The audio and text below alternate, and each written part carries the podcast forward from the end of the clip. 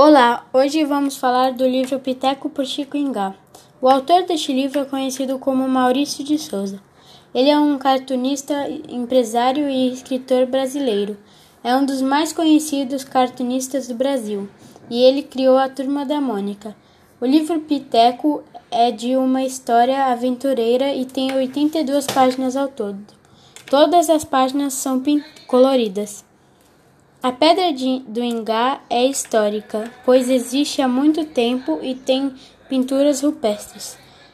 Não vou contar spoilers para você quando lerem aproveitarem a leitura. Este livro é muito bem, muito bom, pois é uma história de aventura. Com essa história eu aprendi muita coisa e uma delas é lutar por quem você ama. Eu vou dar nota 10, pois essa história é muito interessante e empolgante de se ler. Um abraço e até a próxima.